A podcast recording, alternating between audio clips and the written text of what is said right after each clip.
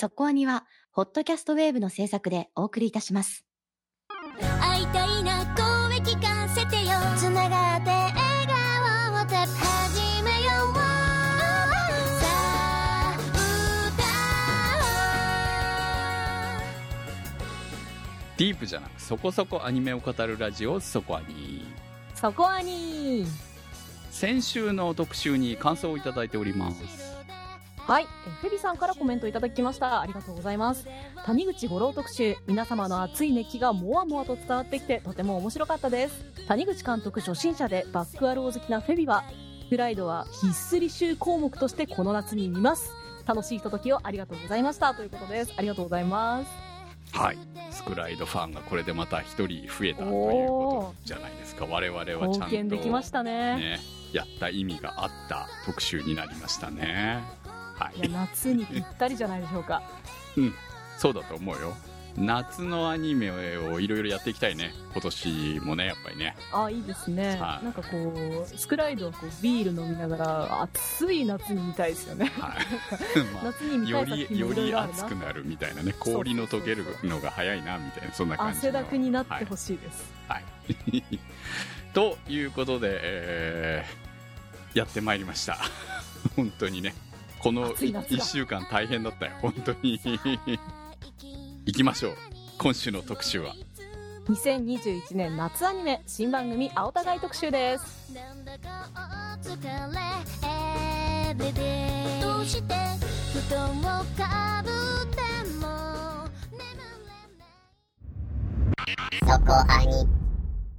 さあ、ということで始まりました。今日の特集は、2021年夏アニメ新番組青互い特集です。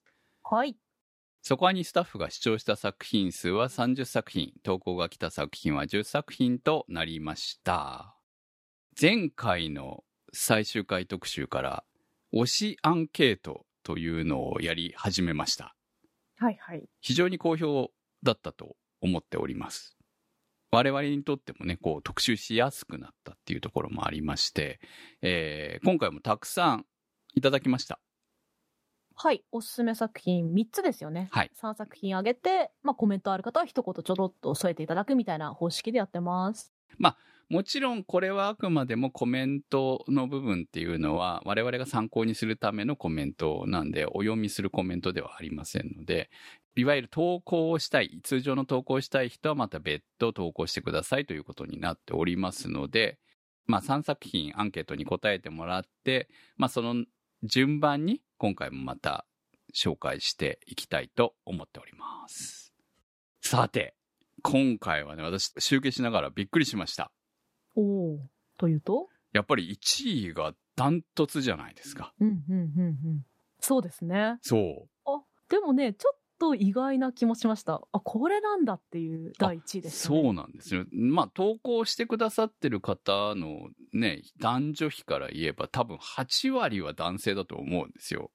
うんうん。じゃないかな。まあ、男女の区別は書いてないんで分かりませんけれども。で、この作品が1位なのっていう部分に対しては、ちょっと私の中では疑問点もあったんですが、そんな作品なの？私は見てないから分かんないんだけどね。うんうん。はい。はい。ということで、2021年夏アニメ第1位は、過激少女、ゴルゴスさんからのコメントです。先日、ラジオのインタビューで原作者の佐伯久美子先生が初期設定の話をされていました。余暇生のキャラ付けについて、ヒーロー、サラサ、ヒロイン、愛、委員長、意地悪、双子、普通と聞き、笑ってしまいながらとても納得できました。自分は女性キャラが多いと区別できなくなるのですが、過激少女に関してはおかげですんなり主張できています。あとはラテン、腹黒、穴子で完璧ですね。1話を見終えた時点でサラサがすっかり好きになり、原作全巻購入。サラサや周りの人々の葛藤や苦しみ、優しさが胸に染み入り、夢を追うことの残酷さと美しさに何度も泣かされました。ありがとうございました。続きまして、笹メガネさんからのコメントです。アニメで歌劇というと、帝国歌劇団やスターライトがすでにいるので、今度はどんな歌劇を見せてくれるのだろうと少し身構えていたのですが、あの宝塚歌劇の匂いが随所に感じられ、木をてらわないド直球な描写が印象的でした。劇中を彩る音楽が最高です。宝塚歌劇で流れていても違和感のないようなエンディングテーマ、星の旅人。この曲と共に見せてくれるエンディングの映像も素敵で、少女から歌劇人として進んでいく彼女たちの姿に感情移入させられます。もし、サラサと愛がトップスターになった時には、同期同士の会話で、この頃の思い出を楽しく話しているんだろうなぁと想像しながら、これからの物語を見ていきたいと思います。ありがとうございました。続きまして、Z1 さんからのコメントです。1話で若本さん演じる教官が、まあ何でもセクハラになる世の中だ、注意が必要だなと、自分に言い聞かせた直後、主人公にでけえなおいとセクハラ発言をしてしまうところが爆笑でした。ひどいセクハラ発言ですね、と冷静に突っ込む主人公も面白かったです。少女漫画原作のアニメですが、アラサー男でもすごく楽しめる作品ですので、未見の方はぜひともご覧になってみてください。ありがとうございました。というわけで今期の第1位は過激少女でした。ちょっと意外だなっていうところなんですよね。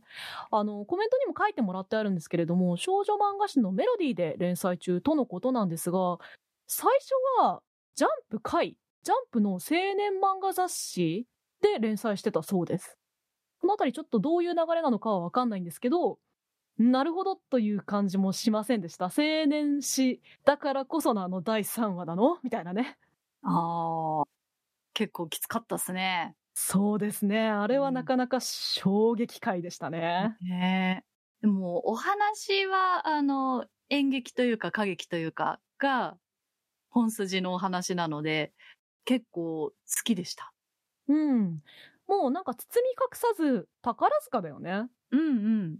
歌劇を勉強している若い麗しき女性たち。はい。で、あとは、あの、奈良田愛ちゃんが所属してたアイドルグループも明らかに AKB グループだよね、とか。結構そこは明けすけだな、もうドカッといってんなっていう印象はありました。でもなんかだからこそ下手に隠してないから現実のああ、あの世界ねっていう感じでリンクさせやすくって、まあやっぱりああいう世界って興味あるじゃないですか。うん。うん。なんかそこを垣間見るっていう楽しさがまずはあるなっていう印象でしたかね。そうですね。結構宝塚とか華やかだけど厳しそうっていうところもあったので、アニメで少しでも触れるのは面白いなって思ったり。宝塚はさ、見たことあります？ないなぁ。そっかそっか。私もね、生では見たことないんですよ。あの、うん。DVD で見たことがあるだけで。うん。だからあの、花束みたいな、あの、あ。ブーケを持って揺らして踊るとか、あの羽も、うん。あ、見たことある見たことあるっていう感じだったし、うん。私結構そういう、あの、有名劇団の稽古動画とか見るの好きで、劇団四季とかも見るの好きなんだけど、私あの、その宝ジェンヌになろうっていう少女たちの奇跡みたいなドキュメントは見たことあるんですよ。うんうんううんん、だからすごい本当に厳しい世界なんだなっていうのは思ってたから、結構主人公の破破天荒さにはびっくりしましたけどね。ああ、なるほどね。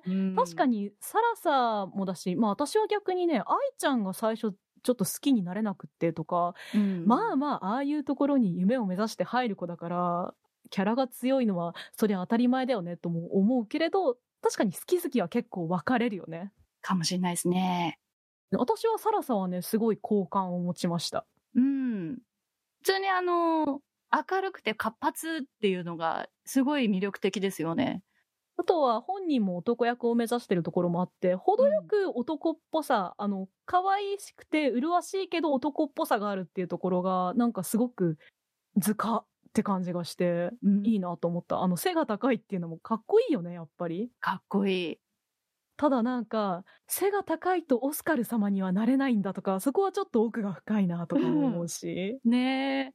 第2話で先輩が、あの、私は娘役やりたいけどっていうくだりがあったんですけど、あそこもすごいなんか我々と似てるなってちょっと思ったりして。そう。ね。やりたい役と向いてる役は違うからうね。ん、すごい共感しちゃいました。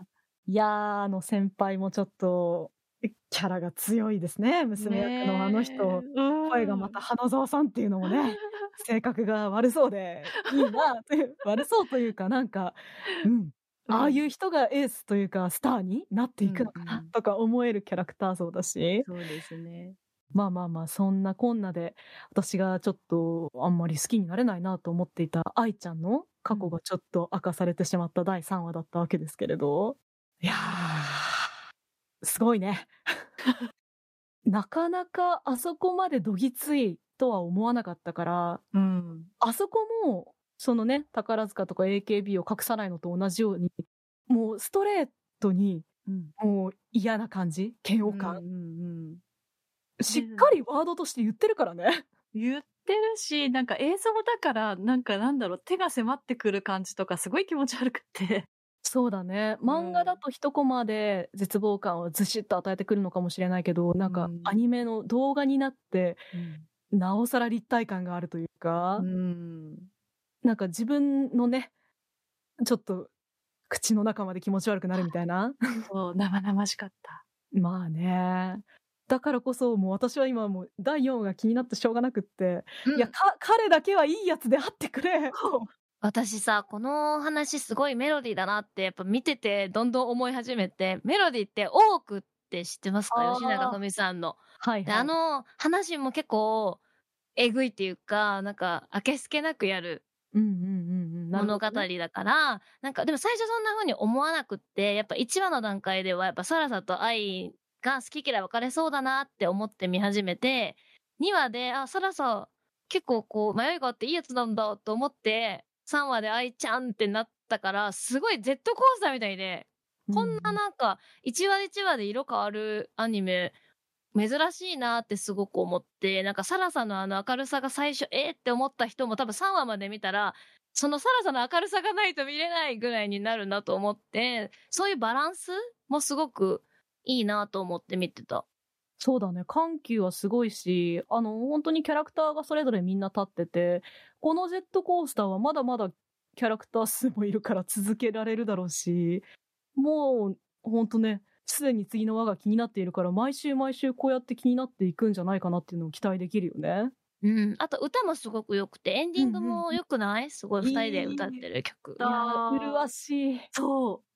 ベルバラかしら？みたいな感じがね、めちゃくちゃかっこよかった。だからこの歌が上手いっていうのもあるから、今後こうやっぱ過激少女だからね、歌うわけじゃん。そこもすごい気になってはいます。そうだね。まあ、エンディングの話が出たから、ちょっとオープニングにも触れたいんだけど、あの、うん髪の毛が、愛ちゃんの髪の毛が、オープニング中で変わるじゃないですか、長さが。うんあれも、そうだね。そう、1、2話の間では彼女の髪の長さが変わることにどういう意味があるのかなと思ってたけど、まあ、とりあえず3話で切った理由はもう明かされたわけじゃない？うん。だからまあそんな彼女がどういう心持ちでこれから髪を伸ばす経緯、経ていくのかところはすごく気になりますね。結構、女性の方が好きかなと思ってたタイトルだったから、こうやって男性の支持も得ているのは、お、いいなと思いました。楽しみです。続いて第2位は、サニーボーイ、高中さんからのコメントです。8月16日、突然校舎ごと別世界に飛ばされた中学3年生の男女36人。彼らの中には偶然超能力を手に入れ、その力を誇示する者も現れる。現実から解放されて暴れる者、帰還を願い、努めて日常を過ごす者、そしてただ周りを傍観している者。一体何が起こったのか、そして彼らは元の世界に戻れるのか。作中に BGM が全く入らず、速いテンポで話が進んでいく、まるで単館系作品のような第1話に心つかまれました。キャラクター原案に江口久志さん、音楽アドバイザーに渡辺慎一郎さんを起用するなど、興味をそそるフックは随所に散りばめられています。しかしそこで描かれるのは、大人のいない閉鎖された世界で15歳の少年少女たちが無慈悲に力で人を屈服させる姿。まさか令和の今になって、あの無限のリバイアスを想起させるような作品に出会うとは思いもしませんでした。夏目慎吾監督が好きなものを全部詰め込んだ私小説的な作品と語る本作。正直おっさんが視聴を続けるのは厳しいかもしれません。それでも続きが、そして結末が気になります。ありがとうございました。続きまして、ミーシェルさんからのコメントです。ラストに流れた主題歌の銀杏ボーイズは、中学生らしさの青春感が出てて高揚感がありました。公式ホームページでの監督と銀杏ボーイズのインタビューでも、自分の好きないろいろなものを詰め込んだと語っていたので、ますます期待できそうです。ありがとうございました。漂流教室ですよね。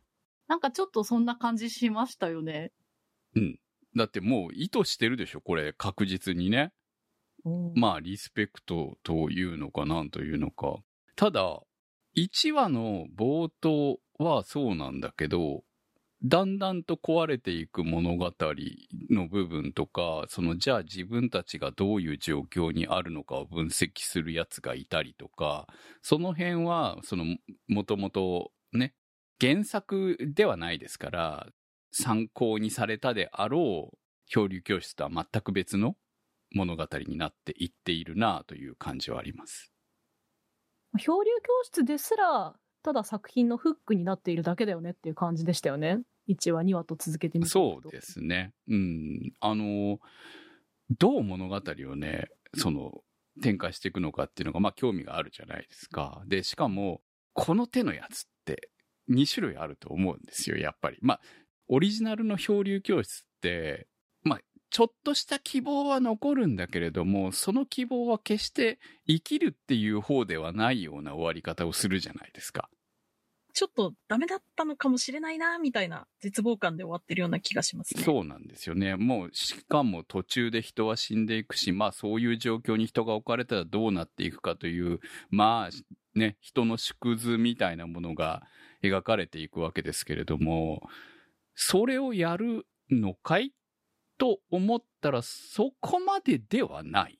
まあ1話のね、一部分にはそういうところもあるんだけれども、2話を見ると、それを描きたいわけではないのか、みたいな感じにも取れるし、まだ2話ぐらいだと何をやりたいかっていうのがこのわからない感じも含めて、そんなにね、こう、人が死なないタイプの、えー作品なのかなというふうに思いながら見ていますけれども。そうですね。死なないっていうか、死ねないシステムの部分は、もう明かされましたよね。はい。彼女、彼ら、まあ、学校の中うん。は時間が止まっている？とか、なんかそのあたりも、明確にまだルール説明を一つもしてくれないじゃないですか。はい。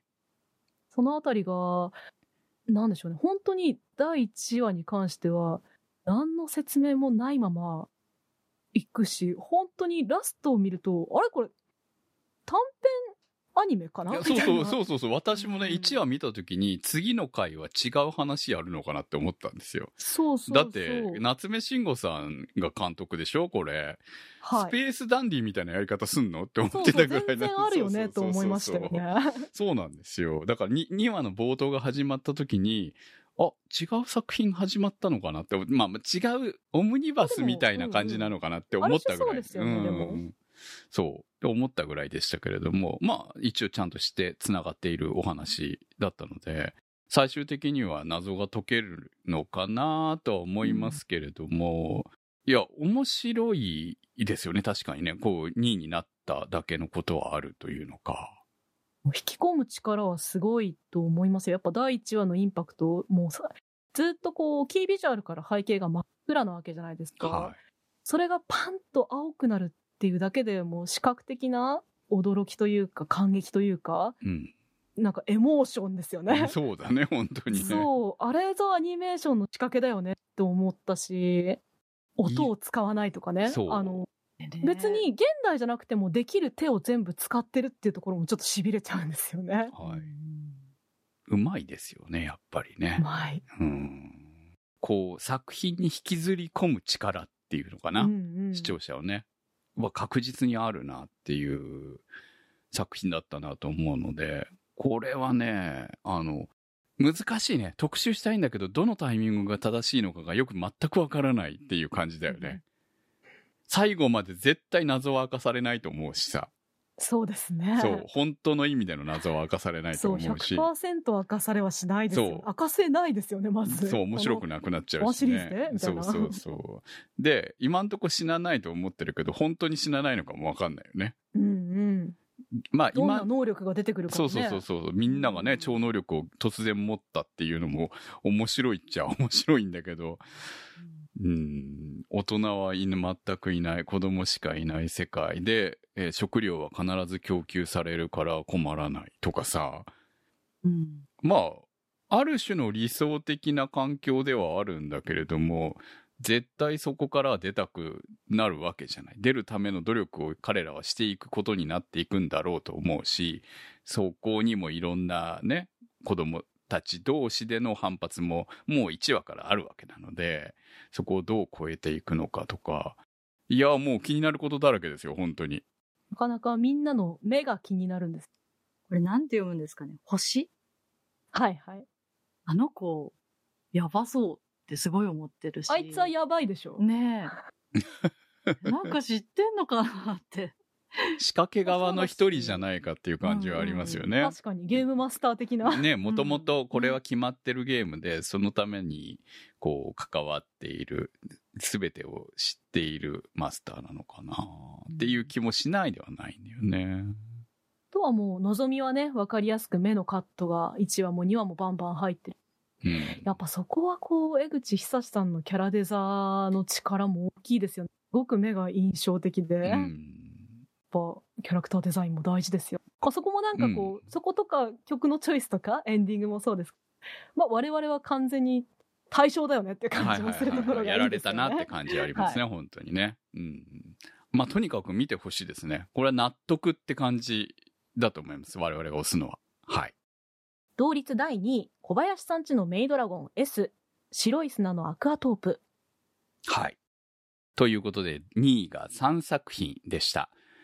小林さんちのメイドラゴン S は、京アに復帰作と言っていいでしょうか？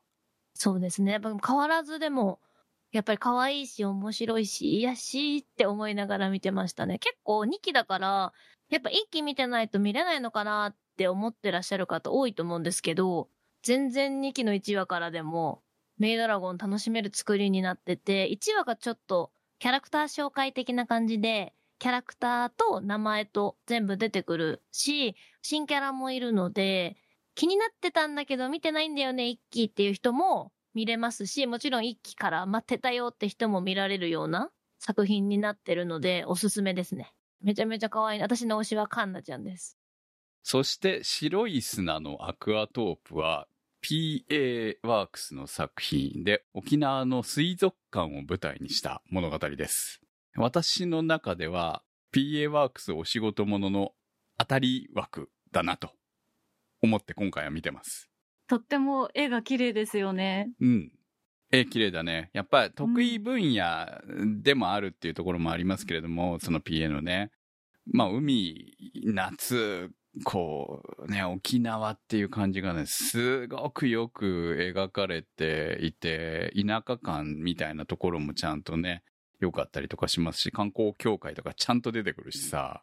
うん。で、水族館もね、その、ちょっと錆びれた水族館っていうところがね、よーく現れてんなーっていうところも良かったりしますし、これツークールなんですよね、分割かな？だからまあ物語としてはまだまだ先は長いから、一体最終的にはどういうもの、ね、結末を迎えるのかはわかりませんけれども、まあとにかく水族館を立て直したいという部分の物語が一つの筋になっているのかなと思いますし、そしてもう一つが、その、東京から、えーアイドルを辞めて沖縄に突然逃げてきてしまったもう一人のヒロインの今後っていう部分かなっていう部分もありますし、まあ言ってしまう元アイドルですからね、歌も出てくるのかなとかいろいろ思ったりもしますし、その辺がね、どういうふうにこう絡んでいきながら物語を展開していくのか、私は非常にすごく楽しんで見ております。私も楽しみなのが、ひと夏の出会いっていうのがすごい好きなんですよ。あの夏はこんな思い出があったなっていうのが、この作品ですごいそれが感じられそうなので、なんか甘酸っぱい思い出になるんだろうなっていうのがとても楽しみです。う。うんん、なんか PA ワークスだから、すごいノスタルジーを感じるのにキラキラしてるよね。ピカピカ、うんあのね、この世界いいなと思うの、まあ、この世界観いいなと思うのは、ちゃんともちろん大人も出てくるし、居酒屋が普通に出てきて、そこで主人公たちがお酒飲んだりとかするじゃないですか。はい。まあもちろんヒロインの子は高校生なんで飲めないんですけれども、その周りにいる大人たちはちゃんと普通に酒飲んでんだよね。どんちゃんどんちゃん。どんちゃんね、おすね、だからそういうノリっていうのは、やっぱり、あの、ごまかしちゃいけないわけじゃない？うんうん。大人の世界と、まあそこに近づいていくせ子供、まだ子ど、まだ子供っていうかもう高校生ぐらいの大人とちょ、ちょうど真ん中ぐらいにいるくらいの子がいて、で、その子を、まあ、周りは応援しているわけだけども、ね、そういう場にお酒があるなしみたいなものが、ちゃんといいように描かれているとか、その、無茶のないあれがないと、高校生の館長代理が結構無理やり感取ってつけた感とか、アニメ効果うん、ってそう感じがするんだけど、そうそうそうそうそう。不思議なもんですよね。あの気合があるっていうだけで、本当に周りの地域のみんなも協力してくれていて、彼女自身も地域に定着している一人の住民なんだよね。こうあのそうそうそう子供とか高校生ではなくて、住人なんだよなっていうことにすごく説得力が出る。うん、そうなんですよね。だからその辺の脚大本入れてるのはうまいなと思うんですよね、やっぱりね。だから人がちゃんと人として生活している感があるっていうさ。だって女子高生が水族館建て直します。何千万の借金返すとか、そんなね、こう、直すために。うん。無理ですよ、普通に考えたらね。でも、そこをちゃんと大人と絡めていくことで何とかしようっていうことは、高校生だけでできることではないわけなので、うん。そこにちゃんと大人が絡んでいっているっていうのを、ああやって描写していくの積み重ねっていうものが、丁寧にやれてるっていうのはね、やっぱりさすがだなと思いましたね。確かにそう思うと本当 PA 集大成じゃないけど、今までの PA のいろいろを感じますよね。きっちりこう、キジムナーみたいなファンタジーのやつも連れてきて。あ、そうそうそうそうそう、あいついますよね、確かにね。事物もうん。入ってるし、はい。海はなぎのアスからですかみたいな感じもすそうるし。。すごくいろんねな、素敵作品を彷彿とさせる。だよね、本当 PA のいいところを全部まとめてる感じがあるので、PA ファンだったら間違いなく好きになるん。じゃないかというような内容だし、PA の作品によっては苦手っていう私みたいなタイプでも、今回は当たりだと思います。はい。ぜひ見ていただきたいと思います。第5位、裏道お兄さん、死神坊ちゃんと黒メイド。裏道お兄さん漫画で話題になった時から、いやー、これ、いつかアニメ化すんのかなって思っていた作品だったんですけど、いやー、豪華に来ましたねっていうのが最初の感想でした。キャストが異常に豪華。これでどういう風にアニメ作っていくんだろうなっていうのは興味深かったんですけど、一夜始まったタイミングで、裏道お兄さんが喋ってるのを見ると、ちょっとやりすぎじゃないみたいな感じがあって、こう、胸焼けしそうだな、みたいな感じがあったんですけど、後半に行くにつれて、あれ？嫌いじゃないかもっていうのがだんだん強くなっていって、2話3話と見ていくうちに、あ、私この作品すごく好きかもしれないっていう気持ちになってくる不思議なスルメみたいなアニメでした。出てくるキャラクターがみんなある種負け犬な感じなんですけど、いや、負け犬ゲラゲラって笑っていたけど、このメンツの中に私入っても全然違和感がないみたいな感じがすごくあって、こういう風なちょっとダメな人たちが、それなりにダメなりに世の中で生きてる感じっていうのはすごく救いになるんじゃねえかなっていう風に見てて思って、裏道お兄さんが仕事の終わったとか疲れた顔しながらタバコを一服プーって吹かしてる姿を見てると、なんだろう、明日も私も頑張ろっかなって気持ちになるっていう、すごい不思議な作品です。私もあの、死神坊ちゃんと黒メイドは、少しだけ漫画読んでたんですけど、アニメになってより一層ドキドキ感が増したというか、坊ちゃんは死神と呼ばれていて、あの、触れた者みんな死んじゃうっていう呪いにかかっているのに、メイドのアリスちゃんはそんなのお構いなしに坊ちゃんにぐいぐい近づいていくっていうのが、もうすごいドキドキしちゃって、なんか坊ちゃんと同じ目線で、あ、近、近寄らないでっていうのが、とっても、あの、魅力的なお話だと思います。私の中で今回のキュンキュン枠の一個です。第7位はこちらの作品です。僕たちのリメイク。サブレー鎌倉さんからのコメントです。人生に行き詰まった主人公の橋場京也が、ある日突然、進路選択の重要な場面にタイムリープして、かつて選ばなかった方の人生を歩んでいくというお話です。かなり都合のいい設定ですが、個人的に主人公と同じ2006年度入学ということもあって、思い入れの強い作品となっています。当時はまだスマホなどなく、2話の機材の発注ミスの時はスマホがあればなんとかなったのにと、まだ若いサブレー鎌倉でさえ時代を感じてしまいます。今のところ主人公の京也は他のメンバーたちとは異なり、数年の社会人経験を除けば特別な才能に恵まれていない描写が目立ちますが、今後どんなクリエイターを目指していくのでしょうか。個人的にはマネジメントの方が向いていると思いますが、ありがとうございました。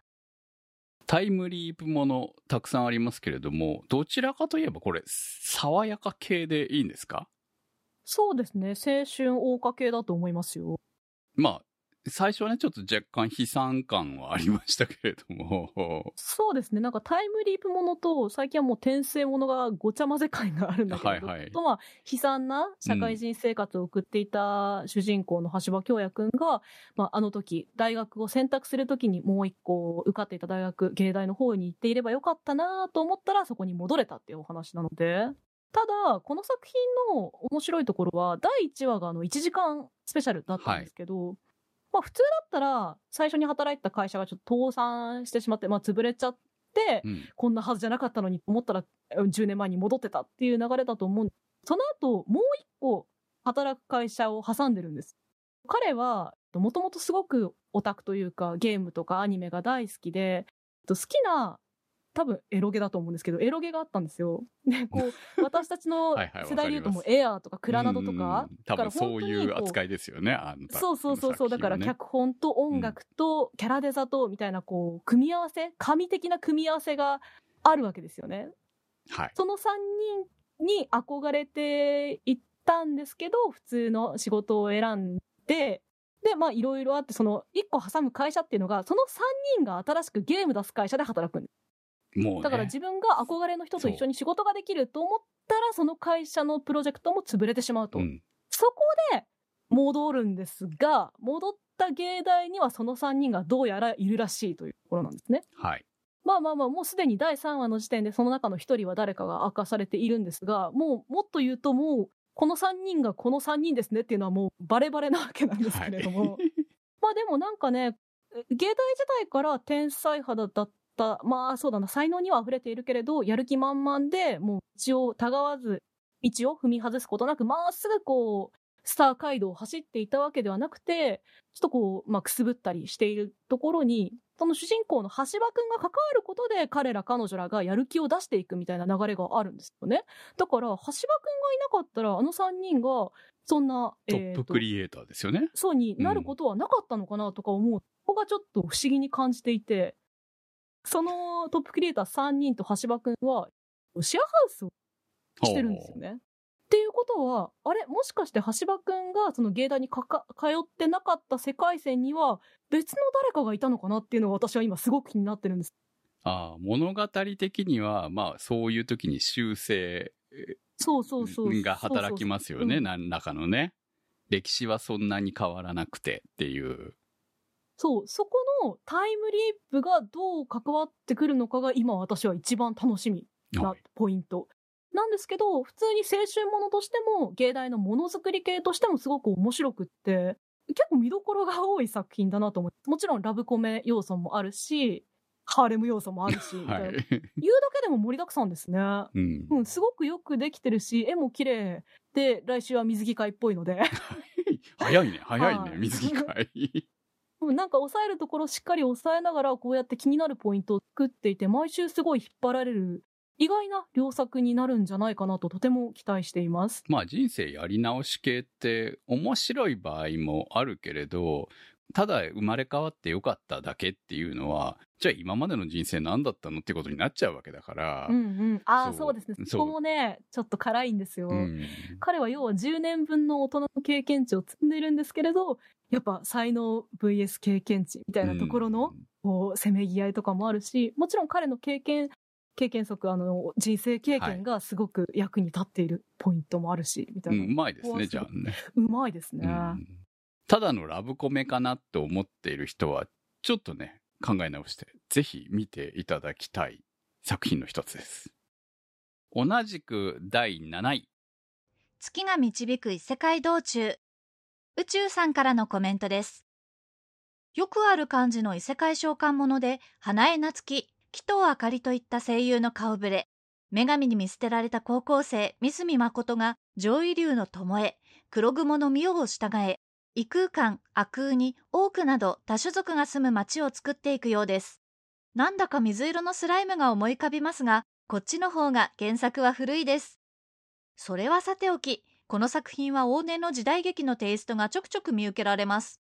何より一番驚いたのが、1話のエンディングで、なんと、水戸黄門の主題歌、ああ、人生に涙ありのカバーでした。よく許可出たなと思います。3人によるご隠居と助さん格さんのような世直しアンギャを楽しみにしています。ありがとうございました。異世界召喚ものですね。転生ではなく召喚ものです。はい。主人公が異世界にね、導かれ、その異世界で勇者になっていくはずだったんだけど、勇者になれないっていう感じのね。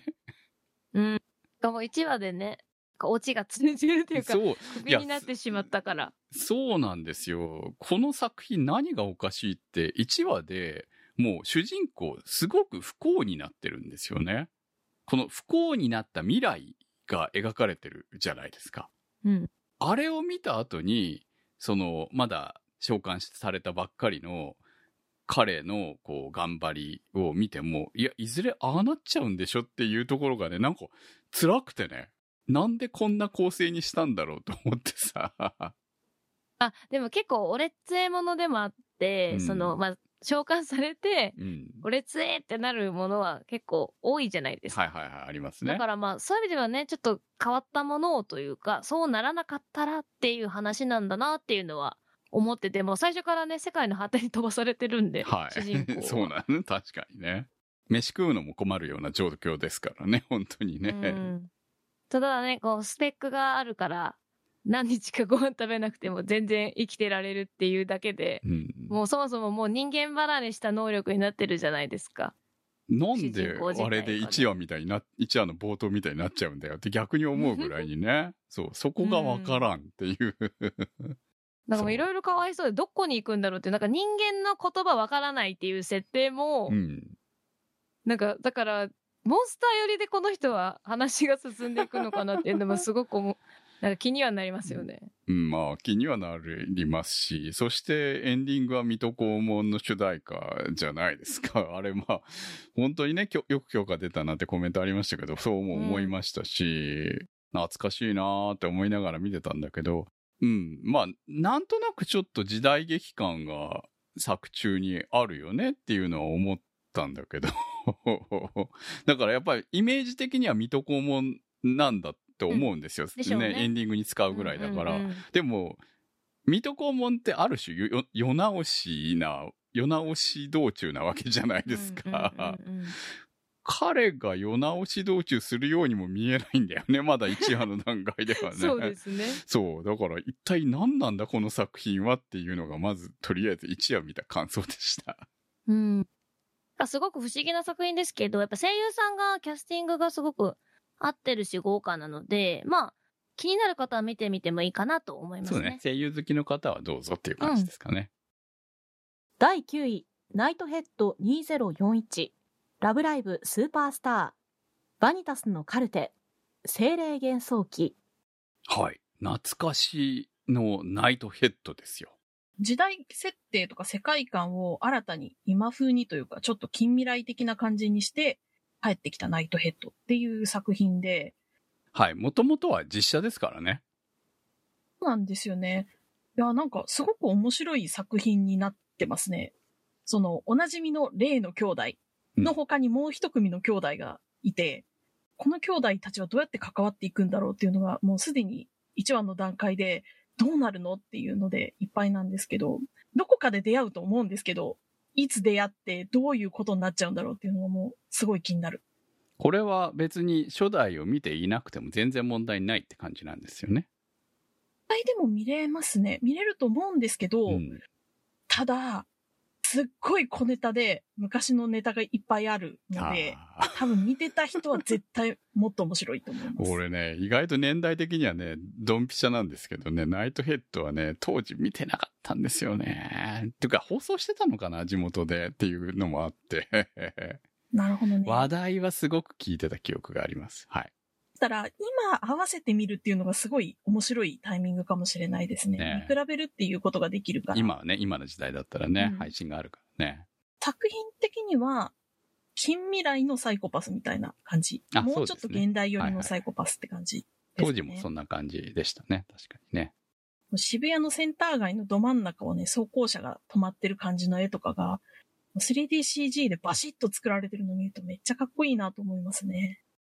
ラブライブスーパースターは、こう、ラブライブシリーズで今まで3回アニメ化してきてるんですけど、ここに来て、いい意味でいつものラブライブを崩してきたなっていうか、まあ、色を残しつつ、こう、今まで9人だった、こう、女の子グループ、まあ、ソロもあったんですけど、5人になってて、こう、いつもは、こう、ラブライブアイドル、スクールアイドル目指すぞっていう展開なんですけど、最初、こう、歌が歌えない主人公のお話になっていて、いつもだとやっぱりアイドルだなーっていうこうキラキラした女の子が主人公なことが多いんですけど、今作は結構シンガーソングライターだなっていう歌がすごく上手くてギターをガンガン弾くような女の子が主人公で始まって、しかも周り、まあ5人しかいないんですけど、結構グローバルで、上海出身の方だったり、日米のハーフだったり、こう声優さんももちろんキャラクターもそういう設定で進んでいくので、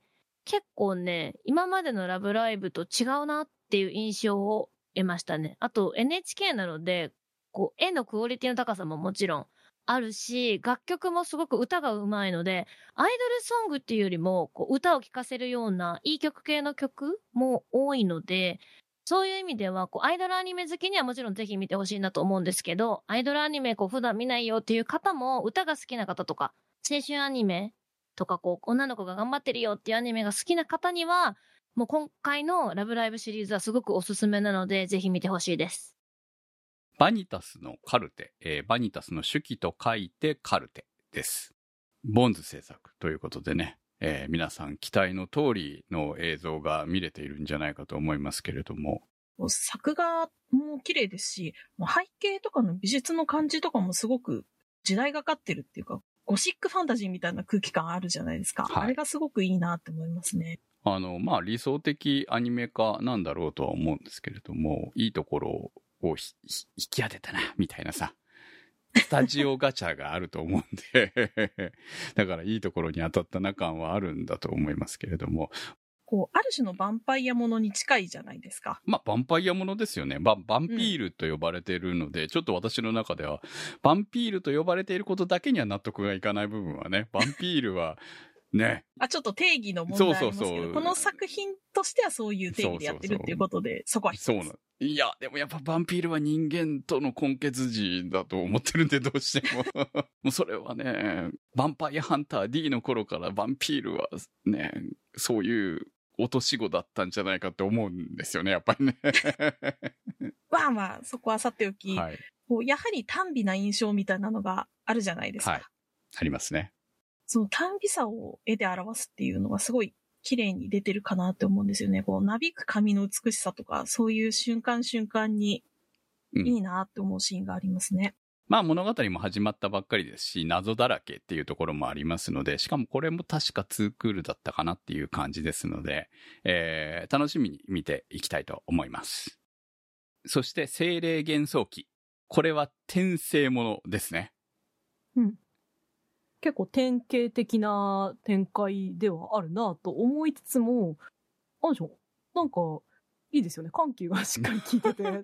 そう、もうだってね、オープニング見てたら、もう最後に黒の剣士松岡くんが出てくるじゃないですか。ええええええ。はい。あ、これはもうテンプレものだなと。ひどい言い方だけどね。でももうそ、そういうのがほらもう転生ものにしても転移ものにしてももう存在しちゃってるもんだから仕方ないよね、これはね。これが松岡くんなのか小林さんくんなのかそ。こまで含めてパッケージ感はありますそう、パッケージね。感があるから、そういうもんだと思ってて、まあ、いや、ここまでやっちゃうと思うぐらいですよ。だから、最後の衣装が黒っていうところで、声優松岡くんなんだっていうところまで含めて、お、そこまでやっちゃうんだっていうとこいろやが。ーキリトは罪ですよね。キリトは罪だな黒使えなくなってるんだってい本う。当にね。辛い。そう、それに松岡くん合わせちゃったらキリトになっちゃうから、みたいなさ、と思ってたんです、正直ね。はいはい。ところがね、ええそう思いながら見てた1話が、すごく丁寧に作られてて、なんていうの、転生もののこのお手本みたいな1話だったんですよ。ほら、いろんな疑問とか浮かぶじゃない？大体。ね？さっきも言った作品の中にもあったと思うんですけれども、なんかね、そういうのが一切なくて、スーッとこうちゃんと1話を納得できるように綺麗に収めてるんですよ。で、まあ私3話まで見ましたけれども、よくできてるよ。まあもうなんていうの、転生ものを今後作る人たちに、この3話までをとりあえず見なさいと言いたいぐらいに、うんうん。あの、よくできてる。転生ものってそれこそたくさんもう今まで出てきているものだから、どこをどう特徴づけようかっていう心理になるのが普通じゃないですか。はい。だからこう、やりすぎ感というか、うんくど、くどく感じる時とかが結構あるわけなんですけれど、本作はね、バランスがいい。そう。ほんとすごいなと思いますそこ。さじ加減でい、いくらでも、なんでしょうね。見たことあるけれど面白いってちゃんと感じられるんだよなと。だからそういう意味では転生ものってすごく優秀なパッケージなんだよねっていうのも改めて感じますよねう。ん。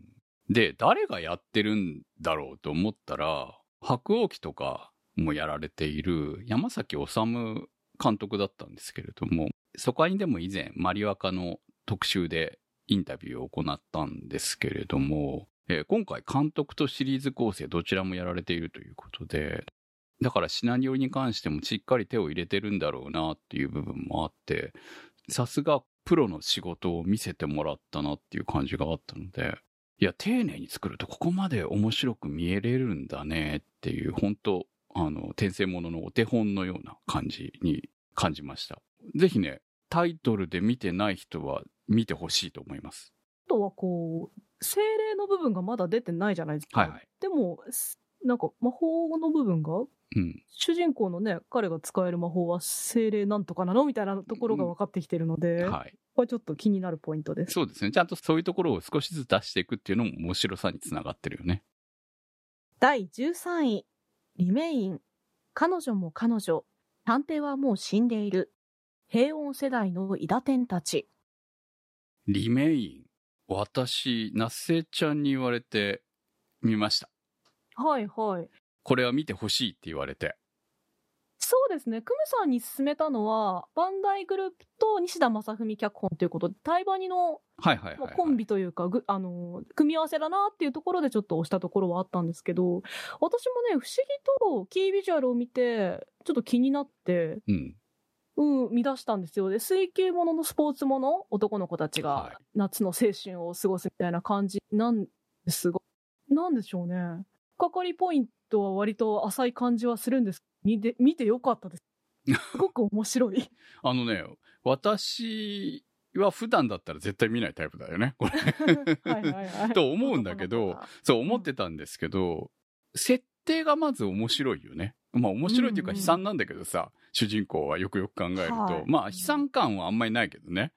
うん。主人公がね、明るいから。そうそうそう。全然そこはいいですよね。うん。主人公、本来なら苦しむはずなんだよ。苦しんでるはずなんだよね。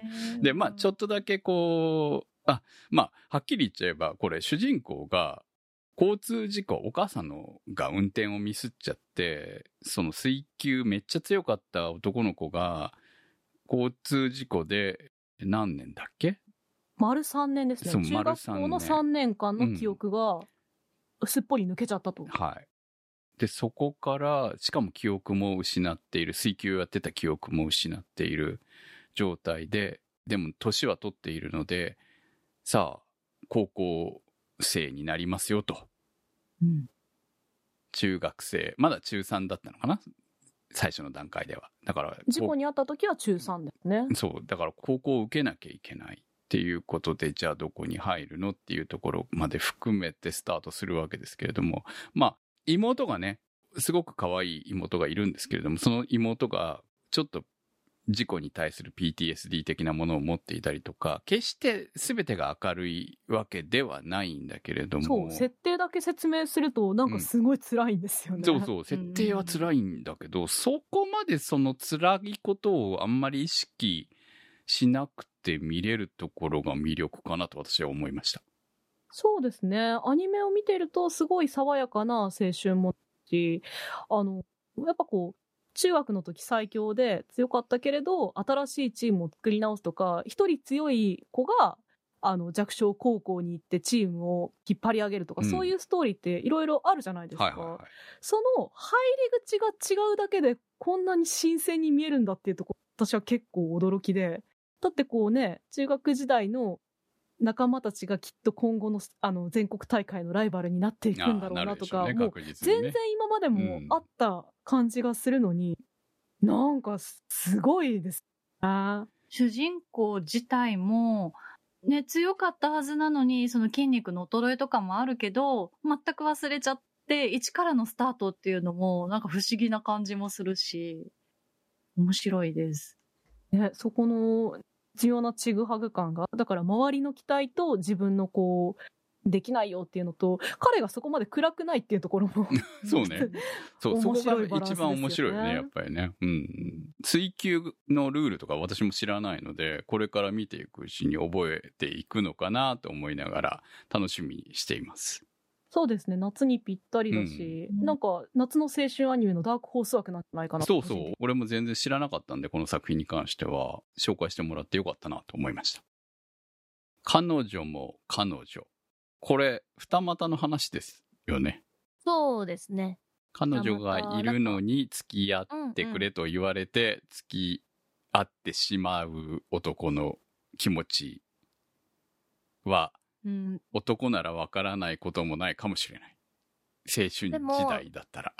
うん、最初、すごい彼女とはいこ。の子しかいないみたいな感じで、まねはいそう、まっすぐに付き合ってて、結構主人公の子がすごくまっすぐな、はい。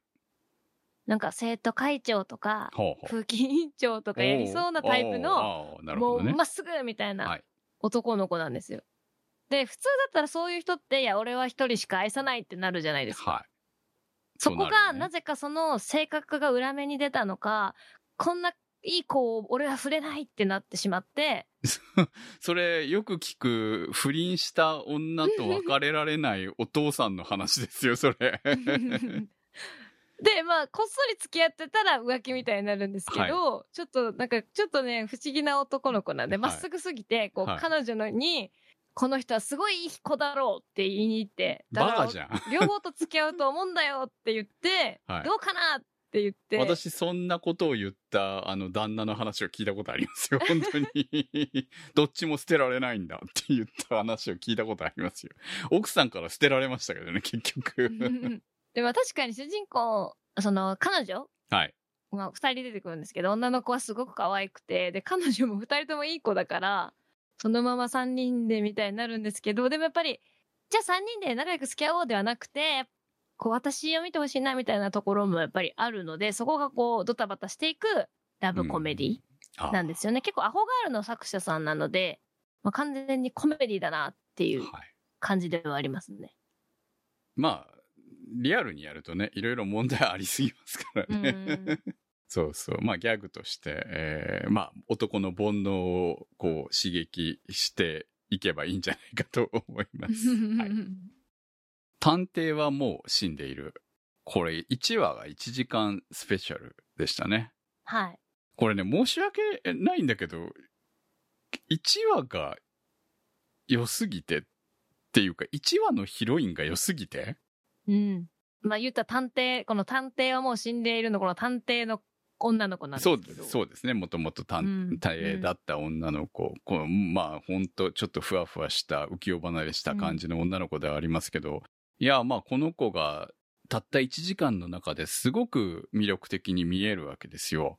で、この子とその主人公の男の子が探偵業を営んでいくわけですけど、2話では死んでますからね、もうね。うん。彼女は。まあ、これ、ネタバレしちゃあれだなと思うんで、これ以上は言いませんけれども、ぜひ見て、まあそうですね。ねうんうん。あその、死んでる理由？死んだ理由？うんを追いかける物語にはなってるので、そまあ、そのしょうね1。時間スペシャル見て、うん3話まで見てみて気になるかなっていう方は、まあそのまま見続けても面白いのかなとは思います、ね。はい。まあタイトル通りです。本当に探偵はもう死んでいるという物語でした。はい。平穏時代の伊田天たち。まあアクションすごいでしょ。うん。走りの描写すごいかっこよかったですね。うん。こちらテレビ放送はまだ1話までなんですよね。そうですね。はい。放送始まったばっかりっていうところですけれども、私これ予告的なイベントを見ていたので、なんかすごいんだなっていうのだけの印象しかないんですけれども、すごかったですか？うん。すごかったし、なんだろう、絵のタッチも結構ポップだったので、可愛い部分もあって、はい。とっても、ずっと叫んでるって聞きましたけど。確かに。はい。まあこれはね、あの、ゆっくり楽しんで、毎週笑っていればいい作品なんじゃないのかなとは思ってるんですけどね。うん、そうですね。はい。まだ1話なんで、えー今後ゆっくりと楽しんでいきたいと思います。同じく13位。乙女ゲームの破滅フラグしかない悪役令嬢に転生してしまった X。シリコンの谷のシカジカさんからのコメントです。安心して見られる。そして気がついたら追ってしまっていたハメフラの第2期。鈍感正常っぷりとドタバタは健全なれど、今期こそ誰かがカタリナを射止めるのか楽しみにしています。はい、ありがとうございます。ハメフラ X でいいんですか？これ。10なの ?10 なわけないよね。なんで X なの？これ。誰も答えられない。なんで2期なのに。わからなかったら触れなくてもいいんじゃないかと思いますよ。いや、謎だなって思ってさ、なんで X なまあんだろう。どっかで回収するかもしれないから、とりあえず置いとけばいいと思いわますよ。かりました。はい。毎週私は大好きです。本当に。いやーねカタリナはカタリナだね、本当にね。よりカタリナになってるね、本当にね。マイペース具合がとってもいいですよね。うん、マイペースで、そしてまた、あの、惚れる男を増やしていくという。いや、でもね、ついに第3話で、ね、このあの恋愛モードの全くない彼女が、ついにキスをしたじゃないですか。まあでもキスしたって言われたら、あ、なんか進展したのかなと思うと思うんですけど、はいまあされたっていうのが正しい感さじなんで。何回もされそうになった上でですよね、今回はね。まあでも、あれですね、こう、その鳥海さんが演じてたはいキャ。ラクターとじゃなくて、ちゃんとメインの、メインのね、王子様とね。うん、うんなんで、まあまあまあ、順当にいったのかなと思いつつ、そこで終わってるんで、次の話がどうなるのかなって今、思っていますね。はい。いや、だって、順当に行けば彼とね、結婚するのまあが一番正しい道。婚約者だから、婚約者だからね、ちゃんとね、一応ね。それは正しいんですけど、何しろ彼女はほら、恋愛能じゃないじゃないですか、あまりにも。だってね、あの3話でね、うん。こう、キスマークつけられてんのに、知らない間に蚊に刺されてたのよって言ってるから、うん。もうやばいと思ね。あれはどう考えてもキスマークですからね。う。みんなが怒るわけだ。そりゃ、周りの連中がっていう。いやー、今期も面白いな、本当に。今期が終わるのが悲しいぐらいな感じですよ、もうすでに。なんか、ハメフラってテレビで見ると、うん間の CM でずっと畑を耕してるやつがあるんですけど、それ今期もあって、はい。結構それも楽しみにしてますね。そこに需要あるかもしれないですね。うん。多分見てる人いると思います、ね。ゲームにしてほしいよね。なんかね、本当にね。なりますよ。あ、なるんだ、なるんだ、なるんだ。なるんだ楽。しいかもしれない。私、あの、ニコル推しなんですよね、今。もうめちゃくちゃあの、劇の練習してた時のセリフがめちゃくちゃキュンキュンしちゃって、うわーくっついてほしいって なってました。いや、本当にね、誰とくっつくかのゲーム、やりたくなる、やりたいこう、乙女ゲームなんだけど、男でもやりたくなる感じがあるところが、こいつはやばいですね、本当にね。ということで、えーこれ以下の作品で投稿いただいた作品を紹介いたします。まずはこちら。迷宮ブラックカンパニー。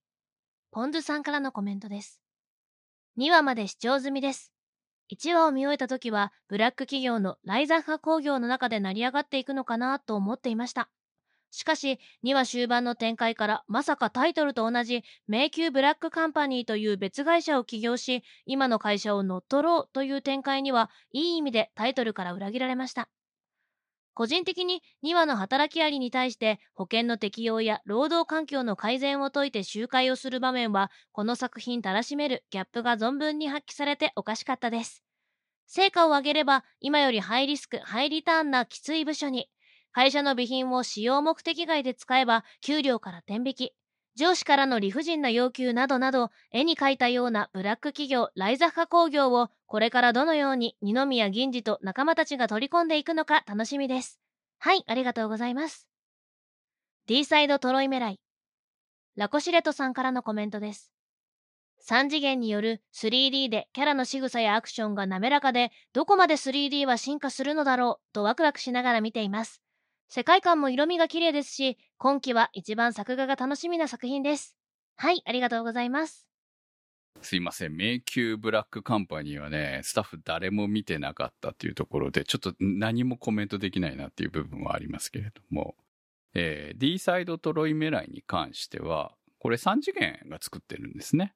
私、このコメントをいただいて、ちょっとギリギリだったんですけど、1話だけ見たんですけど、すごく、こう、さっき、ランキングで紹介した死神坊ちゃんとクロメイドは、ちょっとハイスコアガールみたいな 3D 作品なんですけど、この作品は正解する角とか、井戸とか、おそこに紹介した作品だとね。はい。そうですね。近い作品だったので、結構、バトルものなんですけど、そういうアクションシーンもすごくスピード感があって、面白くて、まあ、こういう作品では、こう、男の人がそう変身するシーンがあって、ちょっと魔法少女ものでいう変身シーンとか、ロボットものでいうとこの変形とか合体シーンみたいなシーンで、こう、ガシーンって、ちょっとそんなでもね、派手にならないんですけど、ちょっと武器を持つぐらいなんですけど、そこが結構面白くて、その割に、こう敵が人間の闇から生まれてるっていうところもあって、その後の人間、まあ敵を倒すので、その人間が、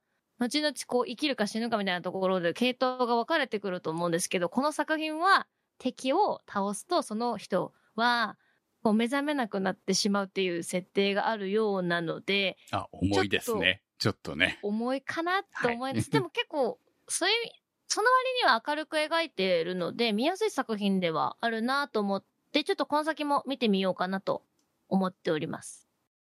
そして、えースタッフおすすめ作品としてこれだけは言っておきたいと言われましたので、この作品。東京リベンジャーズなんですけど、前回のクールから続いていて、まあ、青互いの時に、その時見てなかったので、まあ、最終回でもないしっていうことで紹介するタイミングがなくて、今回ちょっと入れさせてもらえないですかって入れてもらったんですけど、結構今映画化もあったりして話題になってる作品なだけあって、すごく面白くて、ヤンキーものなんですけど、タイムリープするっていう、ちょっと異色な感じで、シュタインズゲートみたいに何度も繰り返せるわけじゃなくて、一度きりなんですよ。で、一回しか戻れないので、失敗したらそこで失敗なんですけど、どんどんこう時間が進んでいくので、その中学時代につけてた彼女を助けるために、主人公がこう、その、ヤンキーグループの語学集団のトップになることを目指して、その彼女の命を救うという話なんですけど、もうね、本当に1話1話面白くて、1話見始めちゃったらもう最終、最新話まで行っちゃうなっていうぐらいスピード感もあるし気になる作品であるので、ヤンキーものは苦手だなっていう人も一度こう1話2話見てもらえると気になって多分見始めれると思うので、Amazon プライムとか D アニメでも見られるので、ぜひ今からでも見てほしいなと思う作品なので、ぜひよろしければご覧ください。なんかこう、私なんか絶対苦手なパターンだと思うんですけど、めっちゃ話題ですよね、これね。まあで、実写版の映画も始まるうんうんところですし、なんかヤンキーもの私も普段は絶対見ないんですけど、結構タイ喧嘩のムリーシーンもあるんプものだっ。たんですね、これね。うん全然知らなかった。ええ普通にヤンキーが喧嘩するだけの話だと思ってました。はい。でも結構主人公が、いいやつなのね。いいやつっていうかもうダメなやつですね。あダメなやつどっちかというとなんか、急に、めちゃめちゃ弱いのに、急にトップに喧嘩を売り始めたりして、やべえってなるようなやつなんで。あなるほど。でもその性格がずっと変わらないで、一生、なんかそこに飛び込んでいくの？みたいな感じの展開で。じゃあまあ、周りが助けるっていうところですね、ああ、それはね。うん、でも結構心は強いので、やっぱその彼女を助けるぞっていうのはまっすぐで、はい。そこは見ていて気持ちいいところではあると思うので、まあ苦手な方も一、二話見てみてもいいかなとは思いますね。ということで、お送りしてまいりました。新番組、お互い、いつもとは違う形態でやってきました。今後もこの形態でやれればと思っております。今日の特集は、2021年夏アニメ、新番組青互い特集でした。そこアニそこアニサポーターズ募集。そこアニの運営を応援していただくサポーター制度。そこアニサポーターズ。1週間1ヶ月のチケット制で応援していただいた方のお名前を番組内でご紹介いたします。好きな作品の特集に合わせてのスポット応援も大歓迎チケットはそこアニ公式サイトからご購入いただけます。サポーターの皆様には毎週特典音声「そこアニサイド B」をプレゼント。まだ見ぬ世界笑顔涙思いをすべて込めた。胸躍るストーリーね。今聞かせて。